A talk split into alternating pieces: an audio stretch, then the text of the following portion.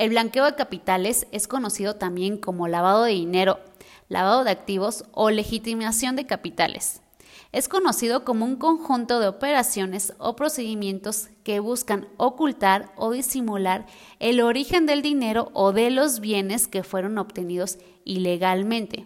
Su principal objetivo es incorporarlos a la economía para darles una apariencia de legalidad. Y esto se va a hacer a través de tres etapas. La primera de ellas es llamada colocación. En esta etapa consiste más que nada en deshacerse del dinero sucio que se tiene en efectivo y se va a buscar la manera de violar los controles para colocar el dinero en el sistema financiero nacional o internacional. La segunda etapa es estratificación o ensobremiento. En esa etapa, ya que el dinero se encuentra en el sistema financiero, consiste en ocultar el origen ilícito mediante numerosas transacciones financieras.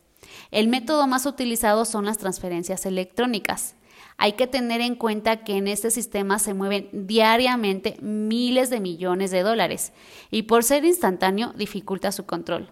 Es cuando el lavador manda inmediatamente su dinero a un paraíso fiscal, por ejemplo. Y la última etapa es integración. En esa etapa ya el dinero se lavó, ya el dinero sucia toma una apariencia de legalidad y se ocupan sus fondos para transacciones inmobiliarias, constitución de empresas, otorgamiento de créditos, etcétera, etcétera, etcétera. O sea, toman las formas de transferencias, depósitos, préstamos, inversiones, se dan vuelta y entrecruzan, creando situaciones difíciles de aclarar.